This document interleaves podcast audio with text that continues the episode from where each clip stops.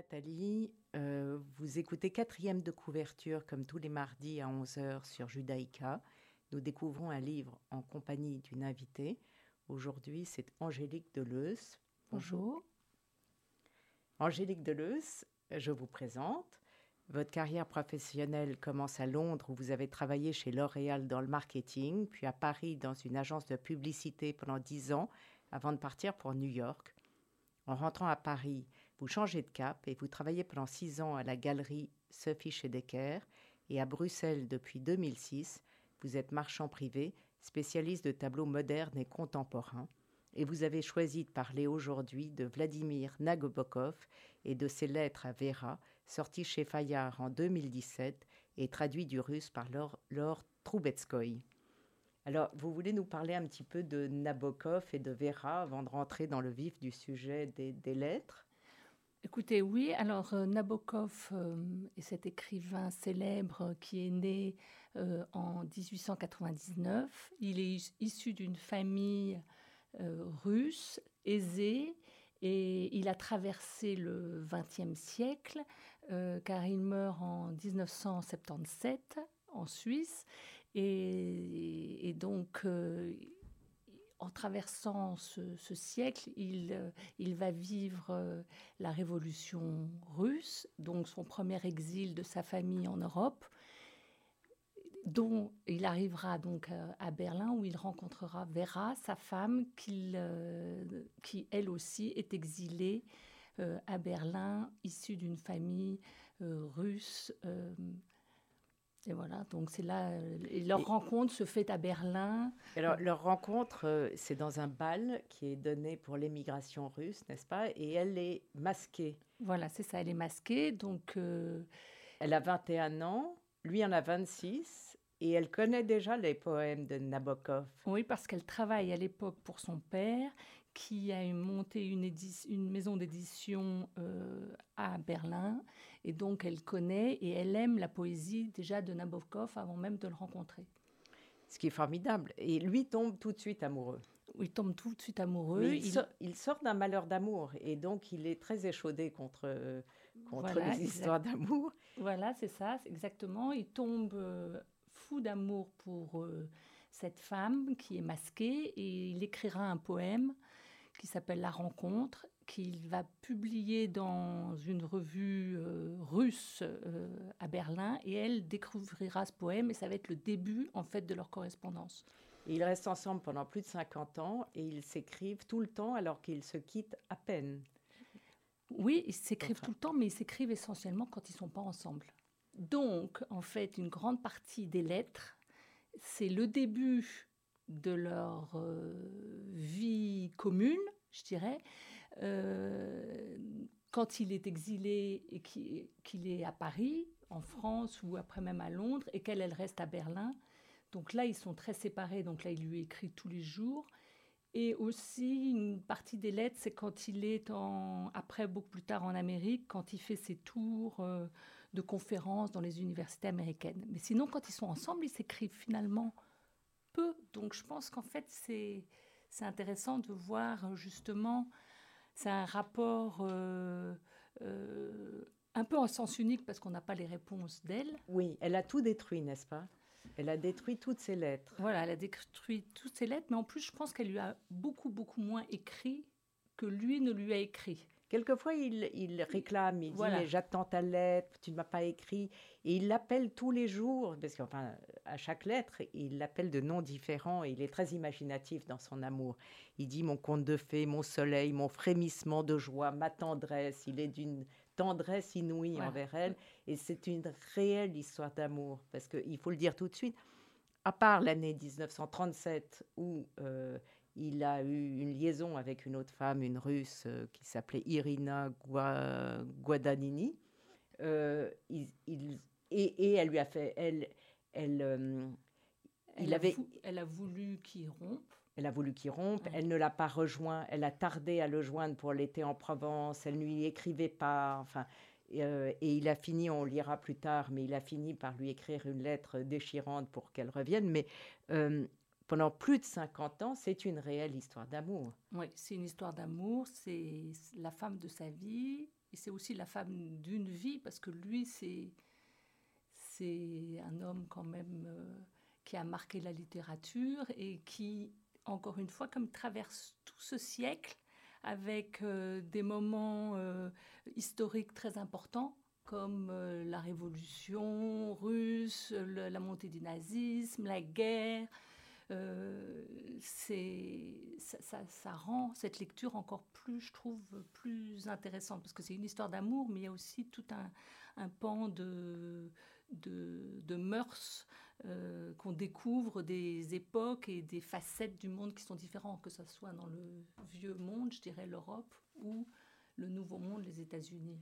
Et puis il parle d'exil, ce qui est très intéressant, de son écriture, de ses lectures, de ses rencontres, des papillons qui prend une place immense. Euh, de son quotidien. De son quotidien énormément. Oui, oui, oui. C'est très... En fait, c'est un peu du voyeurisme de lire ce genre de, de C'est l'Instagram avant la lettre C'est un peu l'Instagram avant, mais sauf qu'Instagram, justement, je trouve que si on doit faire une comparaison, justement, Instagram, les, les Instagrammeurs postent, savent très bien ce qu'ils postent. Et ils postent pour un large public. Alors que lui, il écrit la, la plume trempée dans le cœur pour sa femme ou son fils ou pour, euh, pour euh, un public très, très restreint, puisque c'est que pour elle. Et alors que Instagram, je pense que tout est très calculé. Donc, euh, vous, oui. Alors, vous avez choisi comme musique The Doors Riders on the Storm. Voilà, parce que ça fait du bien. Absolument, on l'écoute.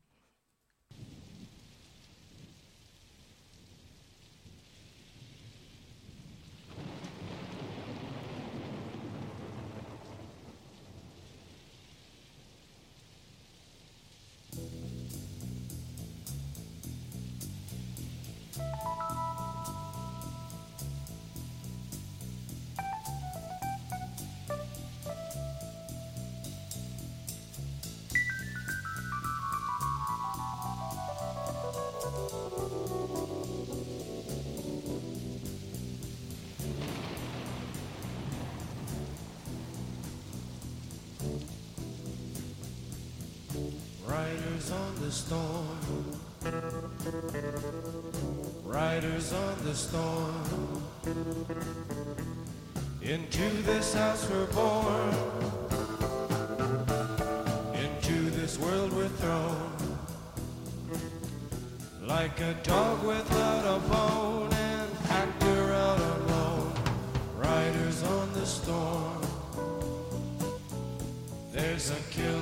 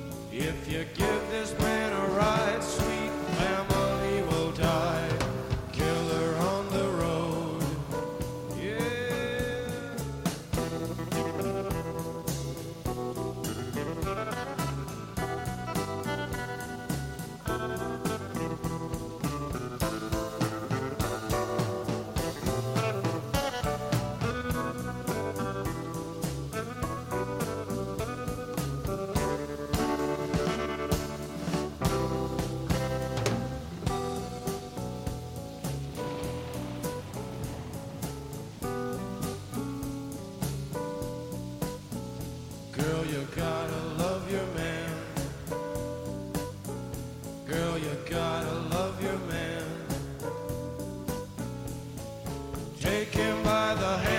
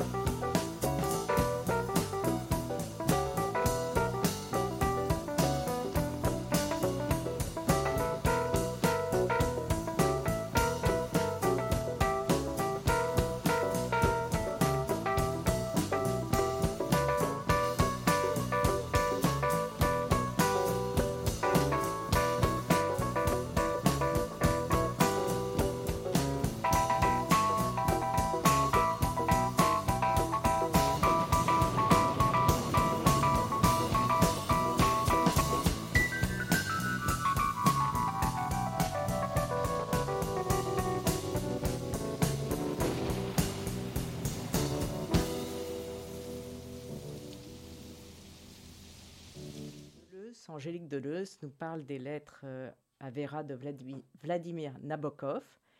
vous vouliez parler du style de Nabokov qui est tout à fait intéressant parce qu'il y a différents niveaux de style. Hein. Il y a le langage très trivial euh, sur son quotidien, ce qu'il a mangé, euh, ce qu'il a vu, et puis, des, envolées lyriques, non seulement de passion amoureuse, mais en plus de, ce qu'il vit, euh, de hum, réflexion sur, sur l'Europe, les États-Unis. oui, c'est ça. En fait, c'est un style qui est assez direct pour quand il parle de son quotidien, comme une lettre, puisqu'en fait, il écrit à sa femme. Il n'écrit pas pour que ça, pour que ça soit lu par nous tous. Et c'est dommage, mais bon, c'est comme ça. Et, euh, et, et ce qui est intéressant, c'est de voir justement dans son quotidien et dans son style littéraire, parce qu'il se plaint en fait pas, mais on sent la, la, lourdeur de la vie qu'il vit lors de son premier exil en France et même euh, en Angleterre, où, où on voit que c'est la chasse à, à, au contrat, ou pas, pas la chasse, mais, mais euh, il n'a pas d'argent du tout, donc la il n'a pas d'argent, il a des problèmes administratifs. en fait, il est en mode survie. Il est vraiment en mode survie, donc il fait des lectures. Euh, son cercle, c'est sont le cercle des immigrés russes qui sont basés à Paris, mais c'est aussi un cercle qui n'est pas forcément euh, très étendu. Il se fait beaucoup de contacts, il, il, espère avoir des, contrats, mais euh, tout ça est assez difficile. Et puis il y a la lourdeur aussi administrative parce qu'il veut faire revenir euh, Vera et leur fils qui est né en 34 et veulent faire revenir son, son fils de, Berlin. Et surtout qu'il y a la montée du nazisme, et, il se rend compte que... Et donc ça, on le comprend très bien dans les lettres, il l'écrit d'ailleurs avec beaucoup d'humour quand il écrit la lourdeur administrative pour obtenir les visas, et c'est assez... Euh, c'est assez. Euh, D'abord, c'est très intéressant, et puis c'est plein de. Son, il a un style poétique, mais plein d'humour. Oui, c'est souvent très, très, très drôle. Et très drôle, voilà, c'est ça. Et euh, il décrit les personnages qu'il rencontre et les situations qu'il vit, et euh, sans, sans, sans, se plaindre. Et, et non, c'est vrai que c'est un style qui est très poétique, très tendre vis-à-vis -vis de sa femme et de son fils. Et, et, puis après, on voit justement quand il arrive dans son deuxième exil aux États-Unis, là, euh, justement quand il décrit encore ce qu'il vit, les portraits des gens, euh, que la vie là est plus facile parce que il, est, tombe sur un public très ouvert. Euh, quand il donne ses cours à, l'université, le thème de ses cours, c'est le, le, désastre soviétique. soviétique. Donc évidemment, il a une écoute euh, il a un succès immédiat. Hein, voilà, il devient tout à fait populaire. Voilà. Euh, il raconte euh, à un moment donné, c'est assez amusant parce qu'il il va à l'université et il se trompe de taxi. C'est un, un événement minuscule, il en tire parti. C'est une grande leçon d'écriture aussi, parce qu'il y a quatre pages, c'est absolument désopilant sur comment il se trompe de taxi, il arrive, euh, personne ne le trouve, finalement, on vient le chercher à l'hôtel et euh, il, on dit, mais on cherche ce professeur de russe. Et euh, il dit, c'est peut-être moi, parce que je viens pour ça. Et on dit, vous n'avez pas du tout la tête de l'emploi. c'est très, très, très amusant. Il a il a une manière euh, tout à fait drôle de raconter. De, euh, euh, je vais vous lire juste un tout petit extrait. Mon amour, quel bonheur ce sera de te revoir, d'entendre chanter tes voyelles. Mon amour, viens à la gare, car voici ce qui est arrivé. Entre parenthèses, mais surtout ne te fâche pas. Je n'arrive pas à me souvenir. Entre parenthèses, pour l'amour de Dieu, ne te fâche pas. Je n'arrive pas à me souvenir. Entre parenthèses, tu me promets que tu ne te fâcheras pas. Je n'arrive pas à me souvenir de ton numéro de téléphone. Je me souviens qu'il y avait un 7 dedans, mais ensuite, point d'interrogation. Et c'est vraiment un ton extrêmement amusant. Et puis, euh, et puis il y a, euh, y a tout. Le, moi, j'aime bien le tout à fait au début, la première lettre qu'il lui envoie. Euh, je ne le cacherai pas. j'ai tellement perdu l'habitude d'être, disons, compris qu'aux premiers instants de notre rencontre, j'ai eu l'impression que c'était une plaisanterie, à l'heure de carnaval, entre parenthèses, quand on sait qu'ils seront rencontrés à un bal masqué, c'est... Euh, et ensuite, mais il y a des choses dont il est difficile de parler, de peur que le contact des mots n'efface leur merveilleux pollen.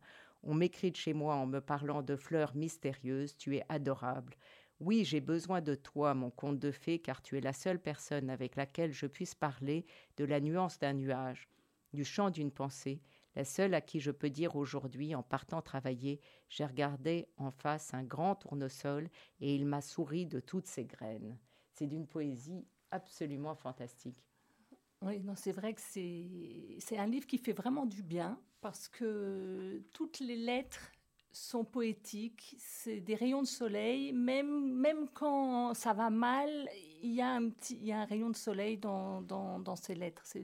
C'est pour ça que je pense que c'est un livre qui fait vraiment, euh, vraiment du bien. Et, en même temps, il est très sévère hein, euh, sur ses lectures. Euh, sur les caves du Vatican de Gide, il dit que c'est une terrible ânerie, et je le cite. mais par endroits, c'est bien écrit. Enfin, il est très, très, très difficile. L'amant de Lady Chatterley, vulgarissime et complètement stupide sont ses mots. il est très sévère il est sévère, mais elle est très critique aussi parce qu'en fait, elle aussi, elle aurait pu devenir écrivain. Elle a arrêté sa carrière en, l'épousant. Donc je pense qu'il sait qu'il écrit à quelqu'un qui comprend la littérature. Il écrit à quelqu'un qui toutes ces lettres, il sait qu'elle va les disséquer, elle va, elle est sa première critique, sa première lectrice. Donc je pense que, en effet, euh, il est avec elle, il peut être sévère puisqu'en fait, il, elle est sa, critique aussi, son, son, soutien, mais aussi. Oui, oui, elle est, elle est sa conseillère, son agent littéraire, sa lectrice, euh, la, la dactylo. la dactylo euh, et de temps en temps, elle répond à sa place à aux lettres. Donc, elle a détruit ses lettres, mais quand elle se substitue à son mari, il y a son style. Oui, c'est vrai aussi. Oui, non, je pense que c'est peut-être en fait, euh, ça pourrait presque être un, une correspondance à quatre mains, sauf qu'on n'a que... Euh, c'est dommage. C'est dommage, mais d'un autre côté, ça focus vraiment sur le personnage principal. C'est pas vraiment leur relation, c'est sa vie à lui. Et, si vous deviez conseiller un livre de Nabokov euh, où ça vous a éclairé de manière différente ce, qu'il a écrit ou alors moi, donner envie de lire quelque chose? Après avoir lu ce livre, j'ai relu euh, Lolita que j'avais lu il y a très longtemps, mais que donc j'ai relu. Et j'ai lu Le Don aussi. Et donc le don, euh, oui, peut-être peut-être le don, parce que Lolita, c'est Lolita, mais... Euh, Lolita, c'est ce qui l'a propulsé euh, réellement dans un succès. Ça lui a permis de... de, de enfin, ça, il a gagné beaucoup d'argent. Hein, voilà, il a gagné. Et d'ailleurs, il quitte l'Amérique après, pas, pas en se disant... Je il arrête d'enseigner il arrête d'enseigner, voilà, c'est ça. Et donc il, s'installe, euh, il s'installe dans un hôtel à Montreux, voilà, en Suisse. Ça. Et il, va ne faire qu'écrire à partir de ce moment-là. Voilà. Mais c'est le moment où il se montre beaucoup en photo avec sa femme pour contrer justement toutes tout, euh, les rumeurs qu'il aime les petites filles, qui a été, enfin, ça a été euh, scandaleux ce livre de Lolita. Quand on le relit, d'ailleurs, on peut comprendre que c'était un peu c'était scandaleux. Ah. C'était scandaleux. Mais ça reste un très très grand écrivain et, et poète.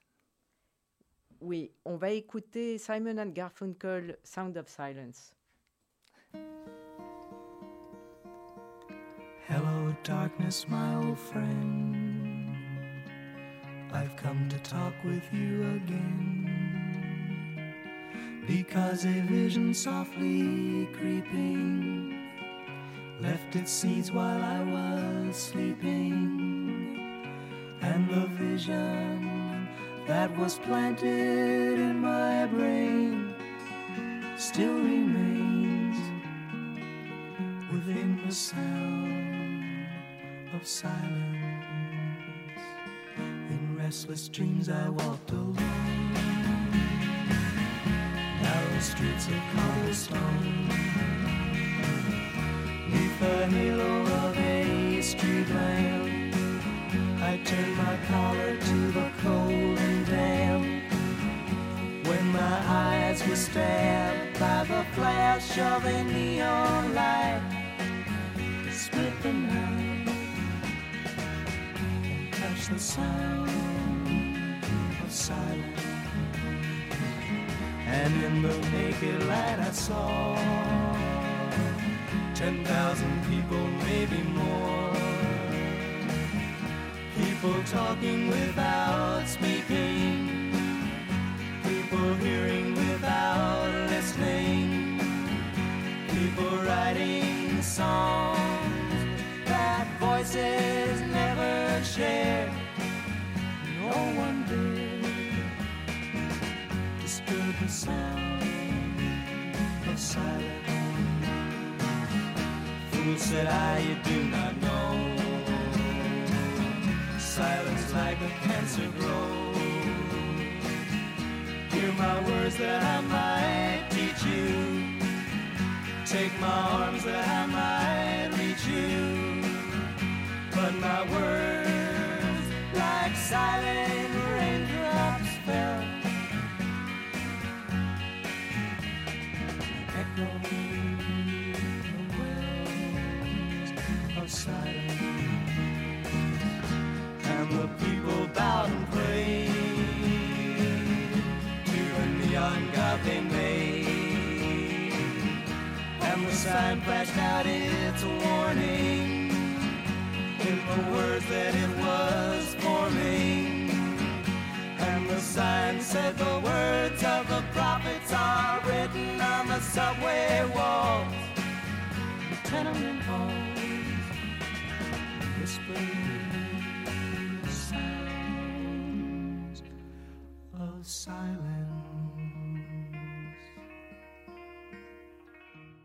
Angélique Deleuze, on va parler du, de, de livres de, de lecture. Et donc, euh, quel est le livre qui vous a donné envie de lire? C'était le Père Goriot de Balzac. Ce qui est rare. Ah, mais je l'avais étudié à l'école et euh, donc c'est vraiment un souvenir d'école et c'était un premier livre, quoi, c'est un des premiers livres que j'ai lu qui m'a vraiment donné envie de lire. Le livre qui a eu un impact dans votre vie? C'est Lettres à Ménécée d'Épicure, c'est toujours l'école.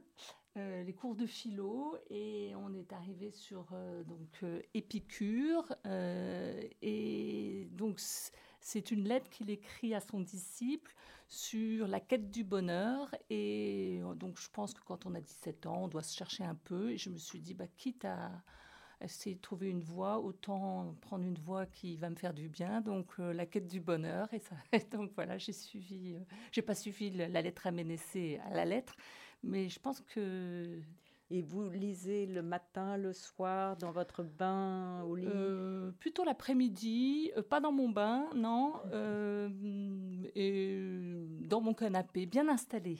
Et bien en installé. écoutant de la musique ou? Non. Non. Non. C'est deux choses distinctes Voilà, deux choses distinctes. Non, dans mon canapé. euh, Et vous lisez à vos enfants ou ils lisent Enfin, ils lisent tout seuls, mais Ils euh, lisent tout seuls, non Ils lisent tout seuls. On, se conseille des, des livres parce qu'eux aussi m'en conseillent. Et, euh, et donc, c'est quelque chose qu'on fait. c'est une discussion familiale. Ça peut être une discussion familiale, oui. et votre prochain livre?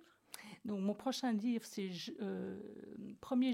Le pro, non, comment ça s'appelle le, premier, premier jour de l'étincelle. Voilà, le premier jour de l'étincelle, pardon, c'est un recueil de poésie qui est écrit par euh, Nathalie Guyot. Et en fait, je viens de l'acheter, ce, ce livre, et c'est un livre qu'elle a, qu'elle a écrit pendant le confinement. Pendant le confinement, elle a même monté une maison d'édition dédiée à la poésie. Et donc, je me suis dit que j'allais acheter son livre. Et voilà, je ne l'ai pas encore lu, mais c'est mon prochain livre. Et Voilà. donc, euh, et Nabokov, euh, vous aimez Nabokov depuis tout, toujours ou vous avez découvert ce livre euh, de correspondance Quand est-ce que vous l'avez découvert? Non, je l'ai acheté euh, l'année dernière. je l'ai acheté l'année dernière, comme ça, par, complètement par hasard. Et, et ça m'a fait aimer Nabokov. Mais c'est pas c'est pas un auteur que je à part euh, comme je vous disais Lolita que j'avais lu euh, c'est pas un, un auteur que je connais euh, très très bien Euh, Je vais lire à un moment donné, juste pour donner le ton, complètement. nous sommes en 1970, Montreux Palace Hotel, et il écrit à sa femme qui est à- en Italie.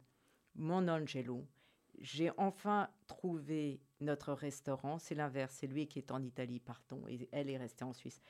Euh, j'ai enfin trouvé notre restaurant, il s'appelle Chez Angelo et est en effet très agréable. La matinée d'hier, comme tu le sais par la lettre de mardi, était tristement nuageuse, mais il s'est soudain produit un miracle enchanteur sorti de à Fialta.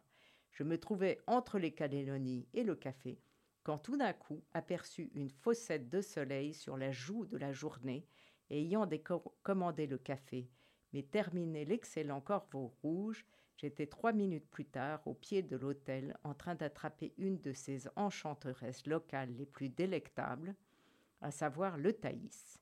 Je suis complètement amoureux de Taormina et presque acheté une villa ici, huit pièces, trois salles de bain, vingt oliviers. Et donc, on, voit là qu'il y a un mélange incroyable de, euh, de, renseignements. Euh, on, voit la tendresse qu'il partage avec sa femme, euh, la maison qu'il veut acheter, le papillon qu'il a traversé, la poésie de la journée. tout y est, en fait. Oui, oui, c'est vrai, tout y est. Mais à la fin, quand même, ces lettres-là, justement, de Taormina, c'est probablement des lettres qu'il a écrites, sachant que peut-être elles seraient publiées. Donc je trouve qu'elle Vous les trouvez plus écrites voilà, elle manque un petit peu de sincérité par rapport aux premières lettres, à ses descriptions, euh, ses envolées lyriques euh, quand il est euh, en Europe ou quand il décrit l'Amérique ou, ses anecdotes. Mais 90% de ses lettres sont écrites avant 1950 en tout cas. Donc, Oui, oui, oui. Bien sûr, bien sûr. Quand ils vivent, quand ils sont pas ensemble, quand ils sont séparés. Exactement. c'est pour ça que c'est assez intéressant parce qu'en fait, c'est c'est quand même on, c'est quand même la vie d'un homme. Euh, bien qu'il y a beaucoup de, de, périodes où il n'y a pas de l'aide, puisqu'ils vivent. Il parle très peu de la guerre, justement. Très peu. Très peu de la guerre, très peu, très peu de la crise de 29, très peu de politique. Très peu de politique. Euh, il, ne se plaint pas. Euh, c'est pas le lieu des lettres de parler de ça, effectivement. Non, probablement, euh, probablement pas. Il veut peut-être pas euh, mettre une surcharge euh, émotionnelle à sa femme. Il parle de leur quotidien et de comment ils vont. Oui. Et puis du surtout de l'absence. Il a envie qu'elle soit là et donc c'est ça. Vous avez raison, c'est des vraies lettres sur l'absence. Donc, Lettre à Vera de Nabokov. Merci Angélique Deleuze. Merci Nathalie. Vous pouvez réécouter quatrième de couverture sur Radio Judaïka dimanche à 14h et sur podcast ou radiojudaïka.be. Et je vous retrouve mardi prochain à 11h pour une nouvelle émission.